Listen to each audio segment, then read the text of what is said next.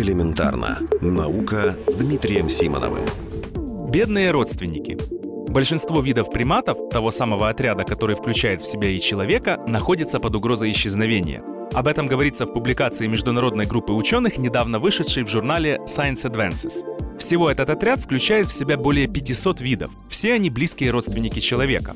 Согласно исследованию, сегодня 60% этих видов находятся под угрозой исчезновения. Главная причина – хозяйственная деятельность человека, которая приводит к уничтожению среды обитания приматов. Леса, где они живут, уступают место сельскохозяйственным плантациям, вырубаются ради древесины или уничтожаются для добычи полезных ископаемых. Кроме того, приматов отлавливают в дикой природе, а также на них охотятся.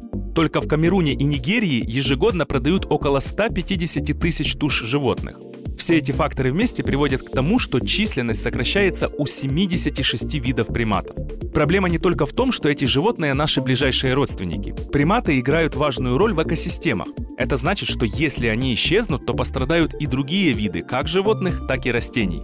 Кроме того, приматы играют важную роль в медицинских и биологических исследованиях, где их часто не могут заменить другие животные. Как ни странно, но чтобы защитить этих животных, нужно в первую очередь решить социальные и экономические проблемы в тех странах, где обитают приматы. Тогда и у них проблем будет меньше.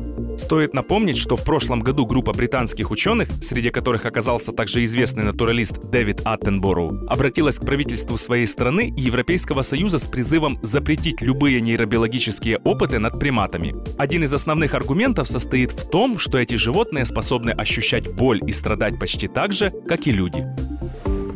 Элементарно. Наука. Ежедневно в эфире «Вестей».